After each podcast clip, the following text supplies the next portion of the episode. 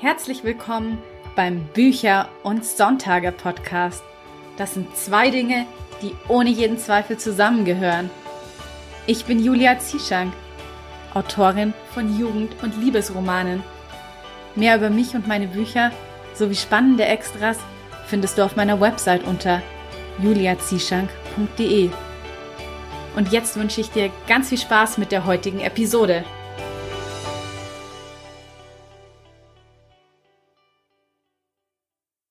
Ja, ist denn das zu glauben, es ist schon wieder Sonntag.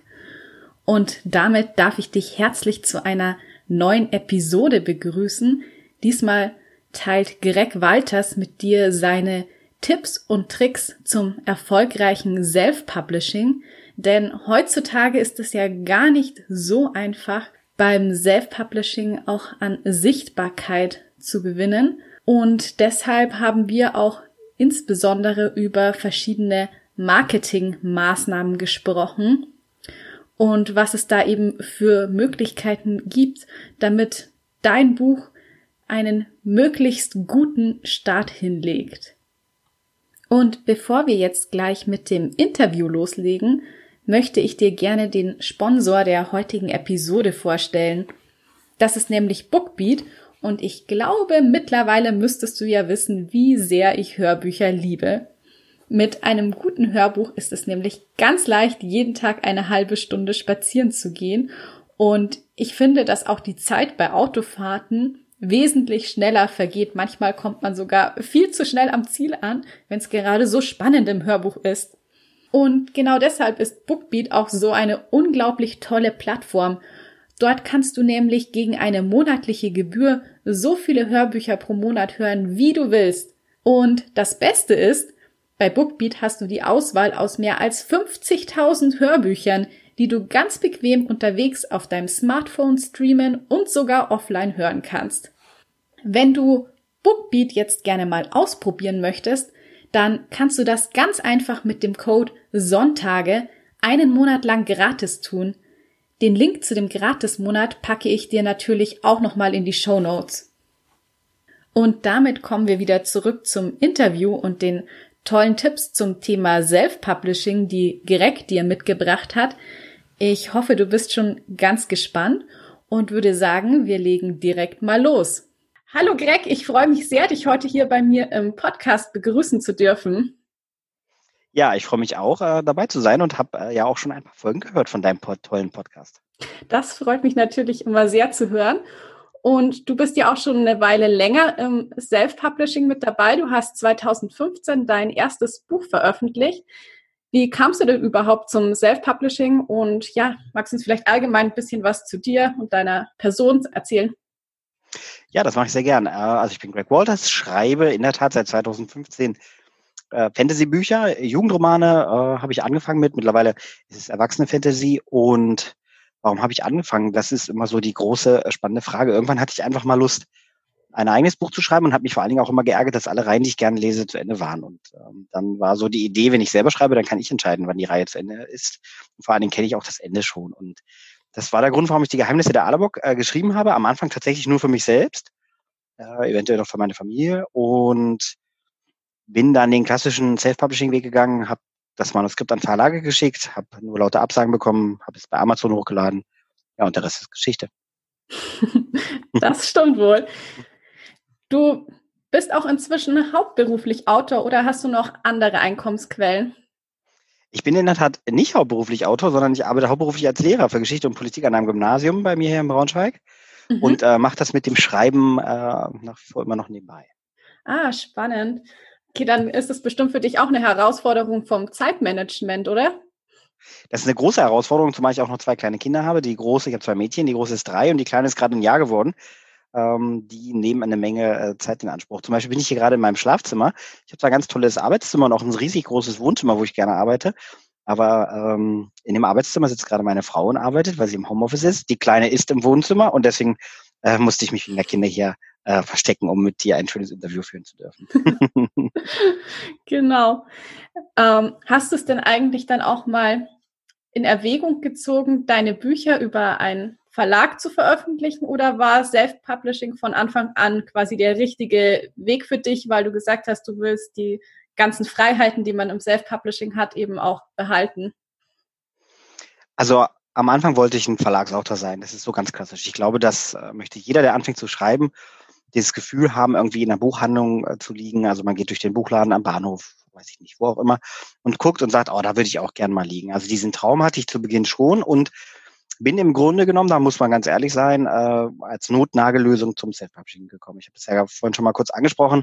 Ich hab, bin durch einen Buchladen gegangen, habe geguckt, wer könnte eventuell Jugendbücher äh, vertreiben, habe all diese Verlage angeschrieben, habe das sehr generalstabsmäßig gemacht, habe da wirklich äh, mich informiert, was man hinschicken muss, äh, Normseiten, Manuskriptauszüge mit Rückumschlag und allem, was dazugehört und habe dann innerhalb eines Jahres von einem circa einem 50 Prozent der Verlage eine Absage bekommen, die anderen 50 Prozent haben gar nicht geantwortet. Und ähm, dann war dieses Manuskript schon verschwunden, das lag quasi schon in einer digitalen Mülltonne.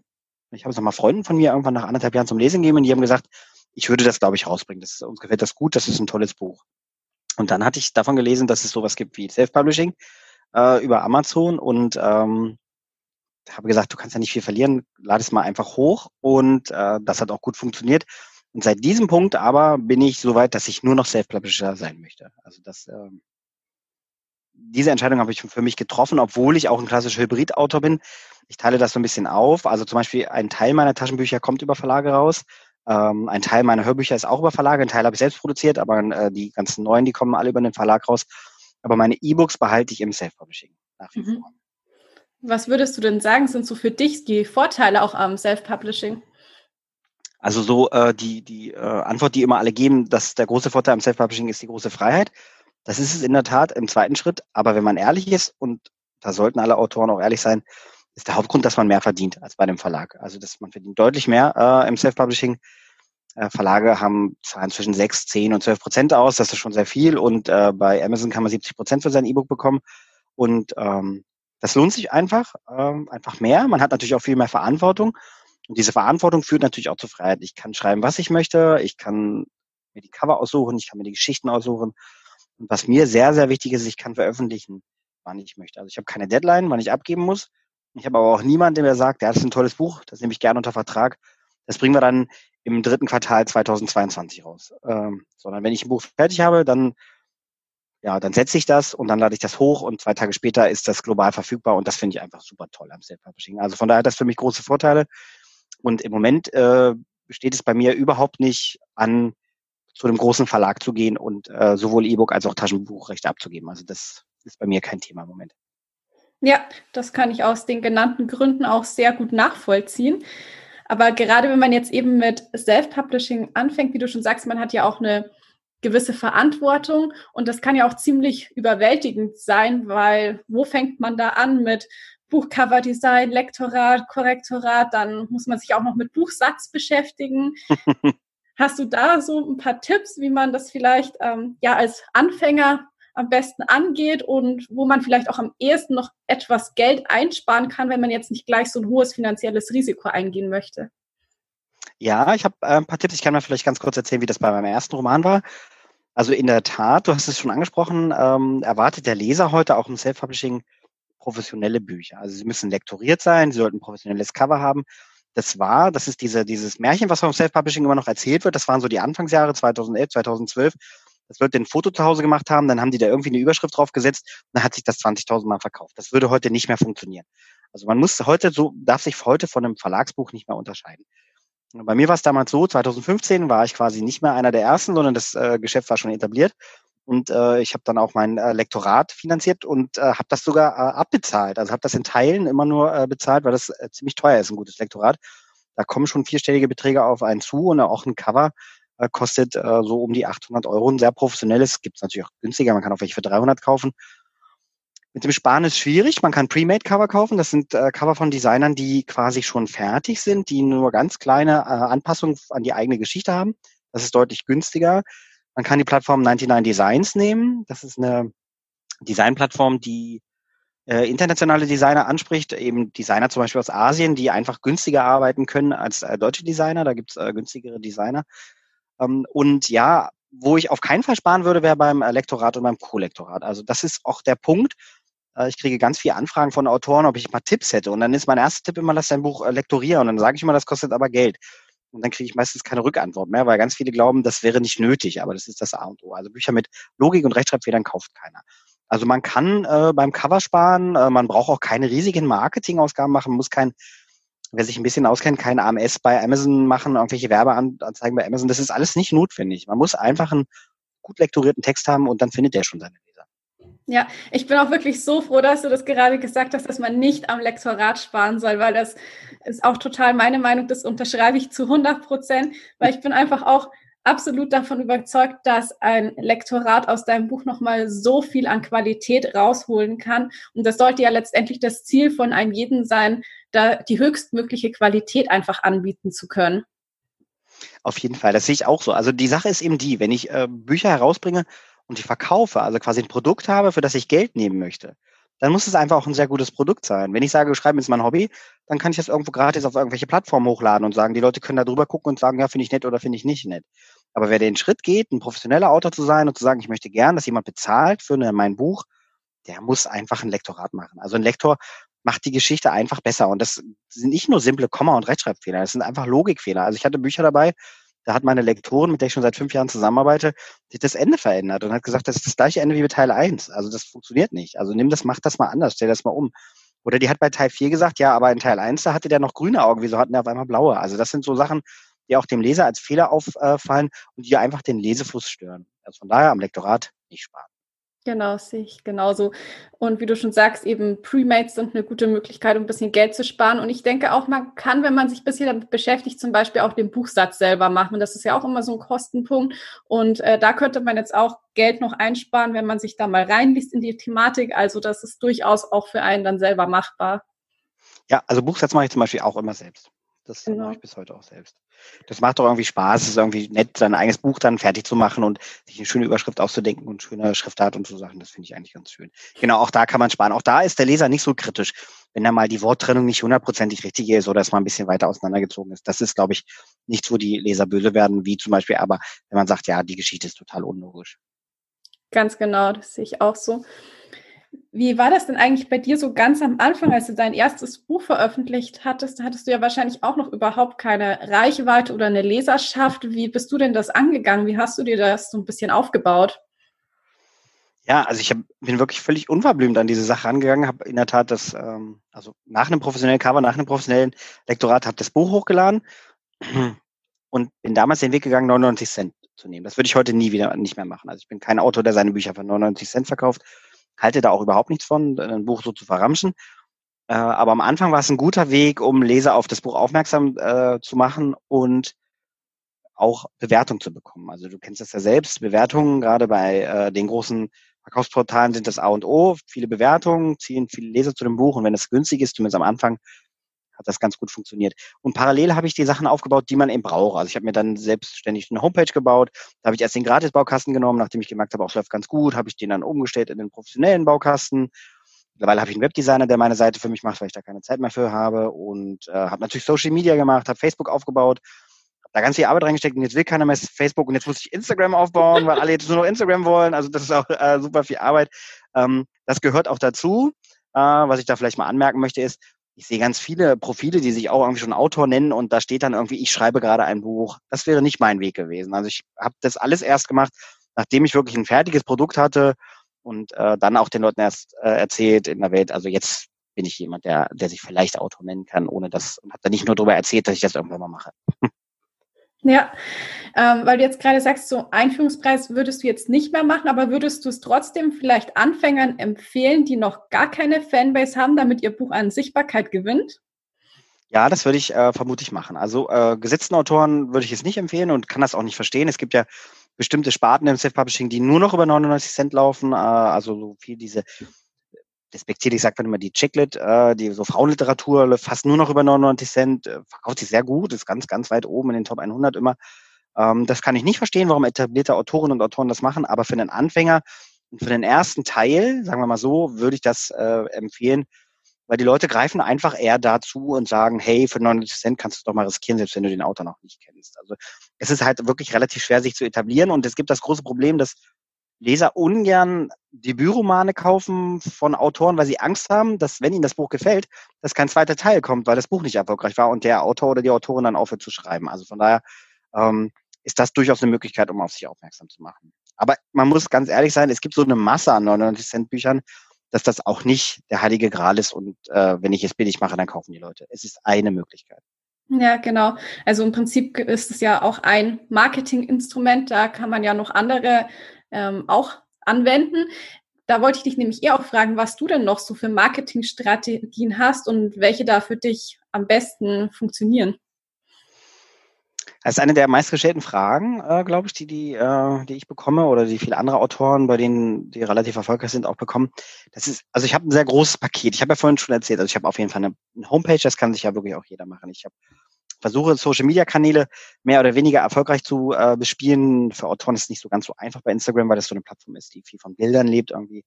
Wenn ich im Bikini besser aussehen würde, würde das vermutlich besser funktionieren, aber das, das, das tue ich nicht. Ähm, dazu ähm, mache ich, dort ist die Mira ja auch hier schon mal, äh, die sich mit anderen zusammentun, mit anderen Autoren aus dem gleichen Genre. Die Weltenbauer hoch drei, ähm, da haben wir äh, Sam Feuerbach, Mira Valentin und ich uns zusammengetan und gehen zum Beispiel zusammen auf Buchmessen. Also eine Buchmesse zu bestreiten ist für einen Anfängerautor oder für den Einzelautor sehr, sehr teuer und sehr aufwendig. Stände kosten mittlere vierstellige Beträge mindestens. Äh, in Frankfurt ist es noch deutlich teurer. Das ist halt einfach gut, wenn man das mit mehreren Leuten sich teilt und durch diesen Brand, dass, dass wir drei Autoren sind, schiebt man sich natürlich auch die Leser hin und her. Also derjenige, der gern Bücher von Mira liest, der sagt, ach, die ist jetzt mit dem Greg in, in einer Gruppe zusammen, die müsst, dann muss es ja vielleicht auch ganz gut sein. Und liest das weiter. Dazu mache ich natürlich bezahlte Werbung, sowohl über Facebook und Instagram, lass da äh, Sachen hervorheben und äh, natürlich auch über Amazon. Und ähm, was natürlich auch wichtig ist, ist, glaube ich, sich eine Base aufzubauen von Lesern. Also meine Leser können mir Nachrichten schreiben über die sozialen Medien oder über Mails und die beantworte ich auch. Also ich bin mit denen in, in regen Austausch und auch teilweise über viele Jahre. Das ist halt so das A und O. Also es ist im Grunde genommen ein großes Paket und ich könnte jetzt schwerlich sagen, was das Wichtigste davon ist. Also was ich noch vergessen habe, was, was ich glaube, was in der Tat wirklich ganz gut funktioniert, aber sehr aufwendig ist, ist ein E-Mail-Newsletter. Also ich baue jetzt seit drei Jahren einen E-Mail-Newsletter auf. Hinter jedem meiner Bücher, wenn das zu Ende ist, steht drunter, willst du wissen, wie es weitergeht oder mehr von Greg wissen, abonniere den Newsletter. Weil da ist man nicht so abhängig wie von den äh, Algorithmen der sozialen Medien oder von Amazon auch. Also Leute, die meinen Newsletter abonnieren, die kriegen auf jeden Fall die Mail. Und nicht, weil Facebook sagt, das ist kein guter Beitrag, den, dem schicke ich nur der Hälfte der Leute. Also äh, ja, man muss sehr viele Sachen machen, relativ breit aufgestellt sein. Das macht aber eigentlich auch ein bisschen Spaß im Marketing. Also gerade Social Media Marketing, wenn Leute was Nettes schreiben und ich zeige mal ein Foto von meinem Hund oder so, das ist eigentlich ganz süß und ganz witzig. Ja, das stimmt. Ich würde jetzt auch gerne noch mal ein bisschen nachhaken, was so die Werbeanzeigen angeht. Kannst du da so eine Summe nennen, die du da immer ungefähr investierst? Du meinst jetzt äh, bei sowohl Social Media als auch Amazon oder, oder nur eins von beiden? Äh, beides, ähm, ja. Also sagen wir mal so im Monat vermutlich irgendwas so zwischen 300 und 500 Euro, je nachdem, ob ein neues Buch gerade erschienen ist. Das erscheint im ersten Moment ziemlich viel, ähm, schwankt aber auch wirklich sehr stark. Also manchmal ist das nicht nötig, aber wenn ich ein neues Buch habe, dann will ich das natürlich pushen und dann, dann stecke ich mehr Geld in diese Anzeigen. Man kann allerdings gerade mit den Amazon, mit diesen AMS-Anzeigen sehr, sehr viel Geld auch verbrennen. Also das Buch wird angezeigt, aber muss nicht dadurch gekauft werden. Also die Idee, ich stecke 10.000 Euro da rein und verdiene 50.000, die funktioniert leider nicht. Ich stecke 10.000 rein und verdiene 500. Das ist äh, eine Lösung, die auch passieren kann. Aber Marketing kostet Geld. Jeder Verlag steckt auch unheimlich viel Geld ins Marketing.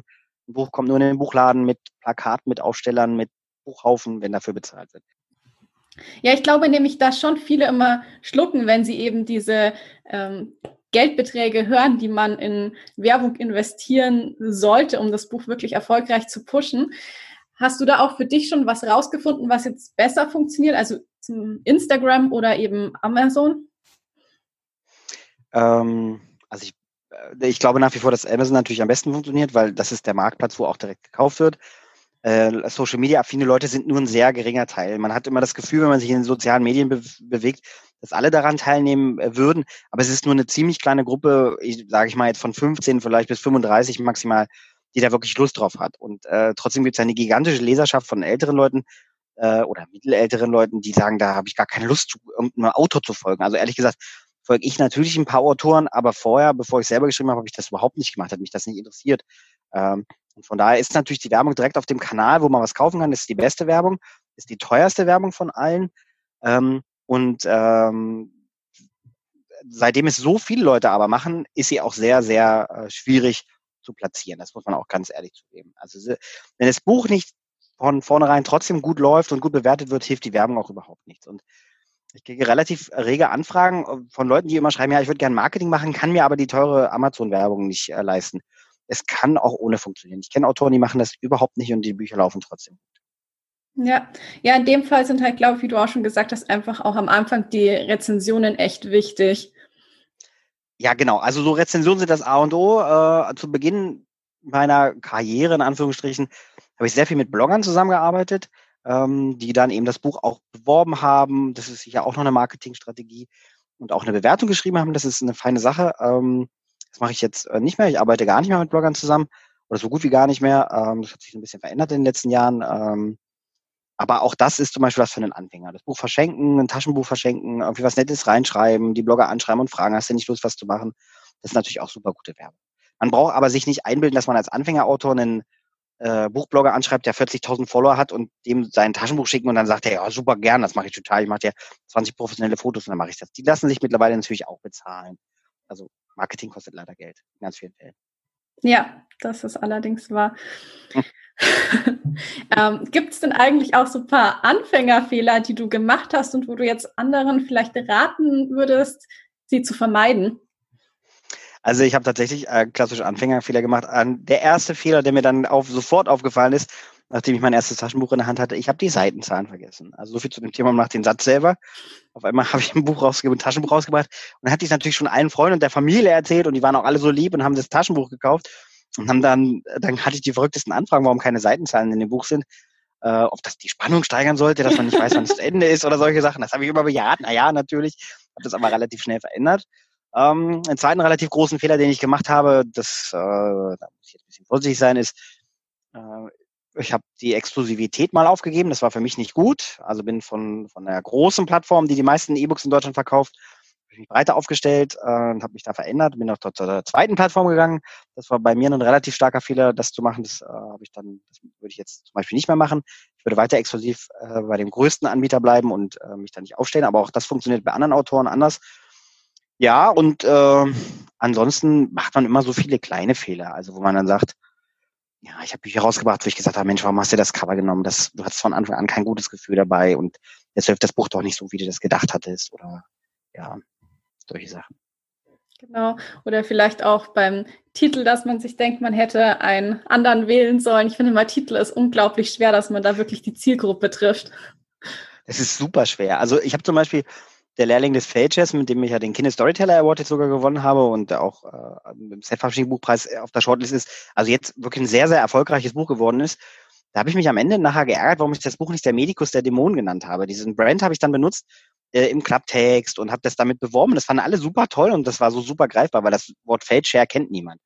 Ähm, oder es ist ein relativ seltenes Wort, das heißt Wundheiler, das ist so ein alter Begriff für Wundheiler auf Schlachtfeldern. Mhm.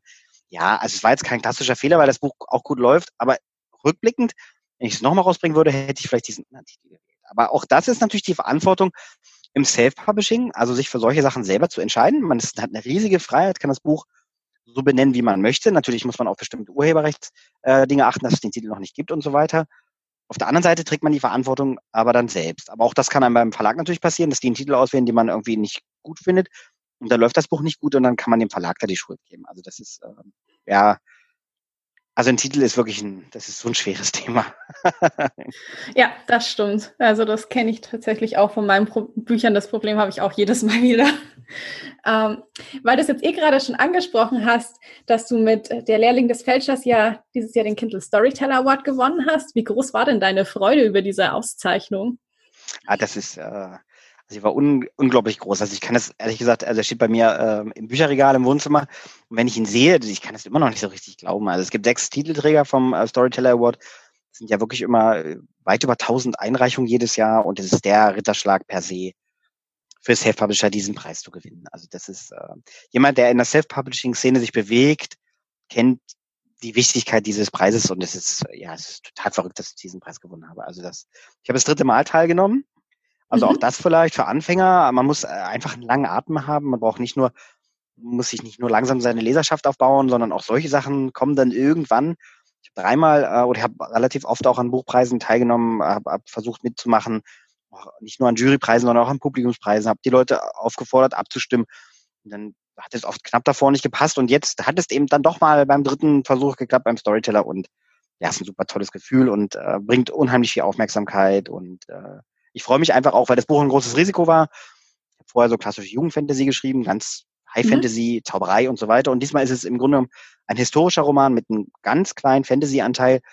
Und da bestand die ganze Zeit natürlich, dass die, die Gefahr, dass die Fantasy-Leser sagen, es ist mir zu wenig Fantasy und die Leser von historischen Büchern sagen, A, ich kenne Greg Waters noch gar nicht und B, da ist mehr Fantasy drin, das gefällt mir nicht. Und, aber gerade diese Mischung macht es besonders und ähm, das mögen glücklicherweise viele Leute auch. Ja, das glaube ich. Also auch ein Risiko muss man manchmal eingehen. Ach, das gehört auch dazu. Genau, no risk, no fun. no risk, no fun. Und man kann natürlich auch überhaupt scheitern. Das ist ein schwieriges Thema. ja, das ist wahr.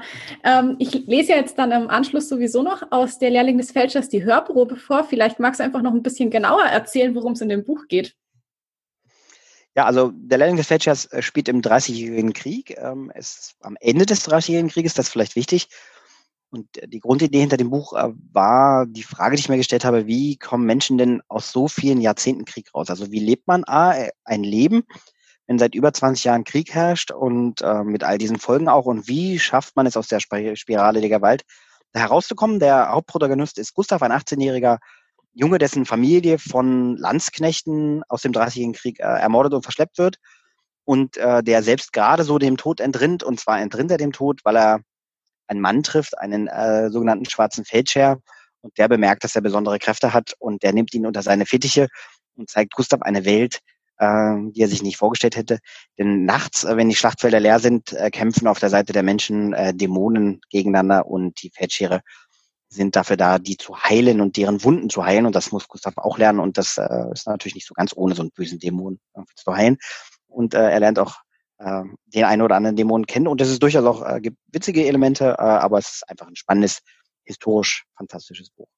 Ja. Hast du da auch viel dann wahrscheinlich dafür recherchieren müssen, oder? Die historischen Fakten?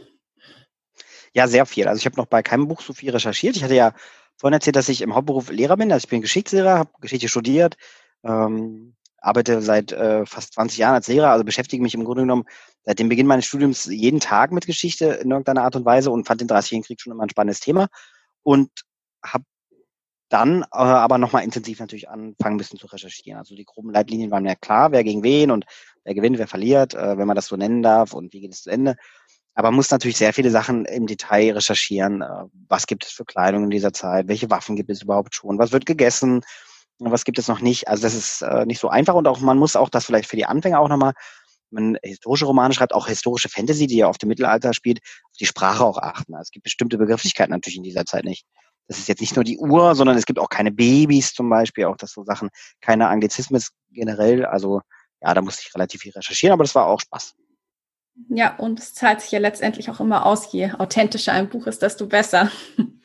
Ja, also es gibt eine riesige äh, Fanbase von ähm, historischen Lesern, die äh, ich mit diesem Buch jetzt durchaus, glaube ich, auch auf meine Seite gezogen habe.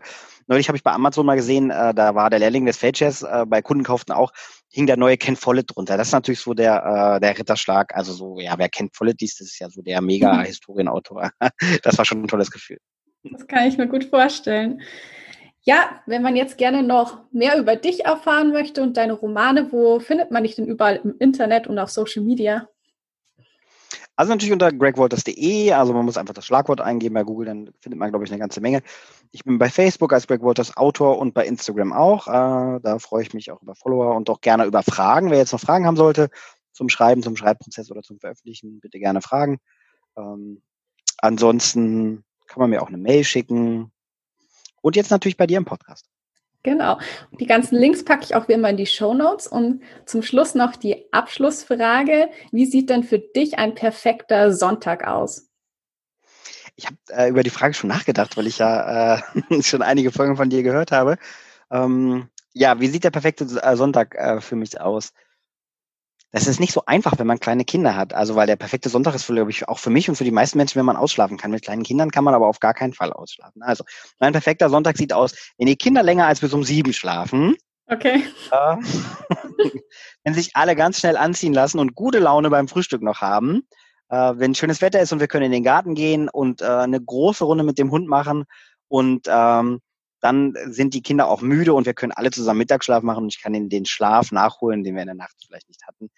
Und äh, abends habe ich dann noch Zeit mit meiner Frau äh, vielleicht was zu lesen oder ein Glas Wein zu trinken auf der Couch und die Kinder schlafen die ganze Nacht durch und wir haben uns wir haben eine ruhige Nacht. Das ist für mich der perfekte Sonntag. ich glaube, das unterschreiben auch so jetzt alle Eltern von kleinen Kindern.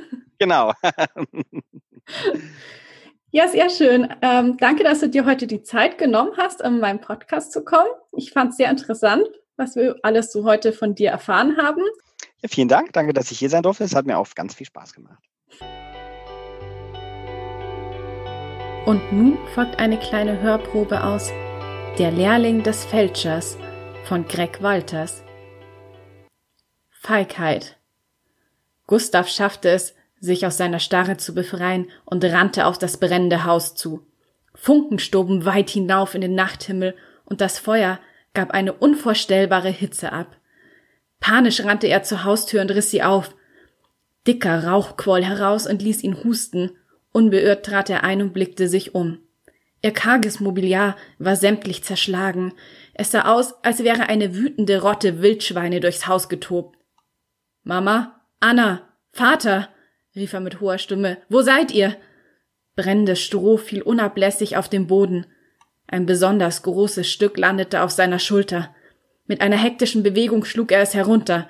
Gustav blickte sich in dem großen Raum um, der bis vor wenigen Momenten sein Zuhause gewesen war, und überlegte fieberhaft, ob er etwas retten sollte, vielleicht die blauen Teller, auf die war seine Mutter immer so stolz gewesen. Da hörte er ein Stöhnen. Es kam aus der hinteren Ecke, in der er und Anna immer schliefen. Manchmal hatte sich auch die freche Ziege Lieselotte dazugelegt, wenn es im Winter besonders kalt gewesen war. Er versuchte zu erkennen, wer dort lag, und erblickte die große Gestalt seines Vaters. Vater, ich hole dich. Nein, rief sein Vater in dem Befehlston, von dem Gustav eben noch geglaubt hatte, dass er ihn hassen würde. Das ist zu gefährlich. Die Balken können jeden Moment herunterkommen. Er stöhnte, was im lauten Brüllen des immer stärker werdenden Feuers fast unterging. Gustav wusste, dass sein Vater recht hatte, aber er war eben schon feige gewesen, als er es nicht gewagt hatte, sich den Landsknechten entgegenzustellen. Jetzt war es an der Zeit, Mut zu zeigen, vielleicht sogar mehr Mut, als Gustav Adolf, der ja niemals allein in eine Schlacht gezogen war, sondern immer viele starke Männer bei sich gehabt hatte. Er zog sich sein Hemd über den Mund, legte die linke Hand über den Kopf und rannte das heiße Inferno hinein. Schnell war er bei seinem Vater angelangt und er starrte. Er hatte eine stark blutende Wunde am Bauch. Junge, du solltest doch nicht kommen. Trotz allem lächelte sein Vater ihn an. Er drückte die Hände auf seine Bauchwunde, dennoch sickerte das Blut weiter heraus. Jemand musste ihn mit einem Schwert oder Speer angegriffen haben. Ein einzelner brutaler Stich, der das Leben von Hans dem Köhler beenden würde. Ich werde dich nicht hier lassen, beharrte Gustav in dem Ton, den er immer anschlug, wenn er mit seinem Vater stritt. Hilf mir, er griff seinem Vater unter die Achseln und zog ihn langsam in die Höhe. Hans war groß und schwer, aber Gustav hatte die Kraft der Jugend auf seiner Seite und Muskeln von der schweren Arbeit als Köhlergeselle, die er seit seinem elften Lebensjahr jeden Tag in der Woche, außer sonntags, ausgeübt hatte. Hans verzog das Gesicht vor Schmerzen, gab aber keinen Klagelaut von sich, als er wankend zum Stehen kam. Sein Holzbein war verschwunden. In der Nähe der Haustür stürzte ein glühender Deckenbalken zu Boden und ließ einen heißen Funkenschwall aufsteigen. Es begann widerlich nach verkohlten Haaren zu riechen. Gustav brauchte einen Moment, um zu verstehen, dass es sich dabei um seine eigenen handelte. Schnell, drängte er und legte sich den Arm seines Vaters um die Schulter. Der humpelte, so schnell es ihm mit einem Bein möglich war, in Richtung Tür. Er hustete gequält. Gustav spürte, wie kraftlos die Hand seines Vaters auf seiner Schulter lag. Die Hand, deren schallende Ohrfeigen ihn manchmal hatten Sterne sehen lassen, die ihm aber auch gezeigt hatte, wie man kleine Figürchen aus Holzresten schnitzte oder eine Forelle fing und ausnahm. Eine nie gekannte Sorge stieg in ihm auf. Auch wenn er oft davon geträumt hatte, wegzulaufen, ein Leben ohne seine Familie hatte er sich dennoch nie vorstellen können. Mit letzter Kraft schafften sie es durch die offene Tür nach draußen. Die Kälte hier war im Vergleich zu der brutalen Hitze im Innern des lichterloh brennenden Hauses beinahe angenehm. Hastig sog Gustav die kühle, würzige Luft ein. Kaum hatte er seinen Vater einige Schritte weiter im feuchten Gras abgelegt, brach das Dach ihres Hauses zusammen. Eine Myriade an Funken stob in den Nachthimmel. Für einen Moment ein schönes Schauspiel, aber niemand, der sich noch im Haus aufgehalten hätte, hätte es überlebt. Vater, Gustav strich ihm sanft über das verschwitzte, rußige Gesicht. Wo sind Mama und Anna? Hans krümmte sich unter einem Hustenanfall, das Blut aus seiner Wunde sickerte dadurch nur noch schneller hervor. Im Schein des Feuers wirkte sein Gesicht wächsern. Sie haben sie mitgenommen, krächzte er. Wieder hustete er. Diesmal kam dabei Blut aus seinem Mund und bedeckte seine Zähne, was schrecklich anzusehen war. Warum? Ich. Hör zu. Die Hand seines Vaters packte ihn mit überraschender Stärke am Hemdkragen. Ich habe nicht mehr viel Zeit. Sie bringen sie zum Tross und werden Huren aus ihnen machen. Du musst sie retten. Sie können nicht weit sein. Es waren Unionisten. Schleich dich in ihr Lager und finde sie. Wieder hustete er Blut. Entgegen all meiner weisen Voraussicht scheint diese verfluchte Gegend doch erneut im Krieg zum Opfer zu fallen. Ein Grinsen lief kurz über sein Gesicht. Gustav, geh in den Schuppen, nimm die Schaufel und fang an zu graben. Jetzt begann das Blut heftig aus seinem Mund zu laufen. Feine Bläschen waren darauf zu sehen.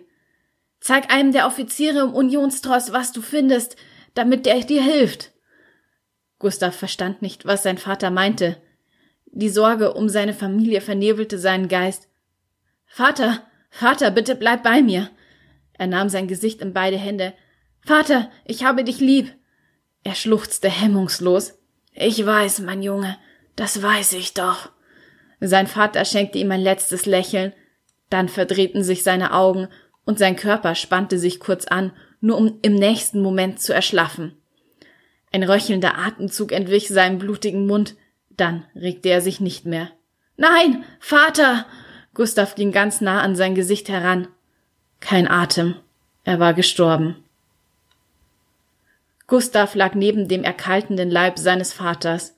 Vom Haus war nur noch ein schwelender Trümmerhaufen geblieben. Schwerfällig richtete er sich auf. Tränenspuren durchzogen sein dreckiges Gesicht. Mutter, Anna, flüsterte er leise und versuchte zu verdrängen, dass die Landsknechte aus ihnen Trosshuren machen würden. Die Worte seines Vaters fielen ihm wieder ein. Geh in den Schuppen und fang an zu graben. Was sollte das?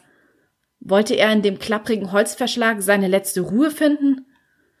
Nur zögerlich schaffte er es, den Körper seines Vaters zurückzulassen. Es fühlte sich wie Verrat an, ihn dort einfach so im Gras vor dem Haus liegen zu lassen. Feuer ist wie ein unberechenbares Tier. Das Haus hatte es genommen, als die Fackel darauf gelandet war, aber der Schuppen war verschont geblieben. In der Dunkelheit stolperte Gustav über etwas, und angewidert stellte er fest, dass es sich um den Körper eines bärtigen Mannes handelte, dem die Stiefel fehlten. Das hat Vater getan, war er sich sicher. Ein ganz anderes Bild des Mannes, den er immer für einen Feigling gehalten hatte, breitete sich in seinem Kopf aus. Er hat für seine Familie gekämpft. Er schämte sich. Gustav musste kräftig an der schiefen Tür des Schuppens ziehen, die schon so lange klemmte, wie er denken konnte. Mit einem lauten Quietschen öffnete sie sich, muffige Luft kam ihm entgegen, die fröhliche Kindheitserinnerungen in Gustav heraufbeschwor. Wie oft hatten er und Anna sich hier versteckt und gekichert, wenn ihre Mutter sie nicht gefunden hatte. Erst viel später hatte Gustav verstanden, dass seine Mutter natürlich gewusst hatte, wo sie beide waren, aus Liebe zu ihnen das Spiel aber mitgemacht hatte. Der Mond warf sein mildes, silbernes Licht durch die Türöffnung. Gustav tastete im Zwielicht nach dem kleinen rostigen Spaten mit dem glatt gehobelten Stiel. Er selbst hatte den Stecken noch im letzten Sommer von einer Eiche geschlagen und angepasst. Nachdem er den Spaten entdeckt hatte, drehte er sich um und stieß sich prompt den Kopf an einer aus dem Regal hervorstehenden verrosteten Köhlerhake. Klaglos nahm er es hin und ließ den Blick über das hier herrschende Durcheinander streifen. Die einfachen Holzregale, die sein Vater vor Jahren gezimmert hatte, wollen über von mehr oder weniger nützlichen Dingen. Vor allem waren das Utensilien, die sie zum Köhlern brauchten.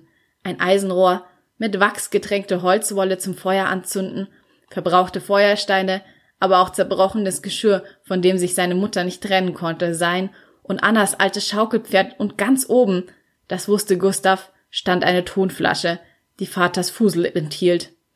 Er hatte vor zwei Jahren einmal heimlich davon gekostet und sich anschließend geschworen, nie wieder Alkohol zu trinken.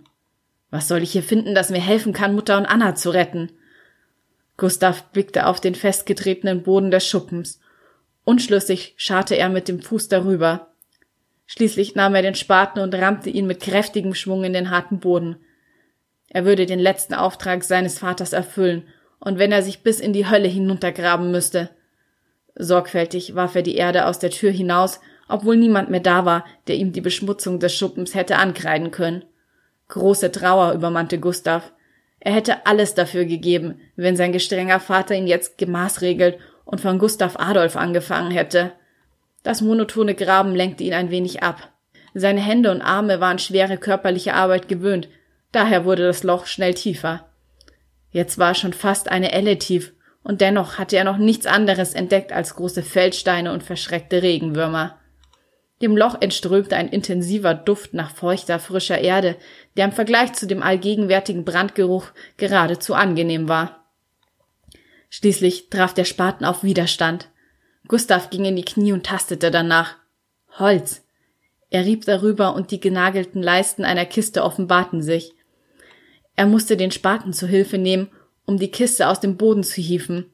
Sie war schwer, und er musste mehrmals nachgreifen, bis er sie endlich aus dem Loch nach oben bekam.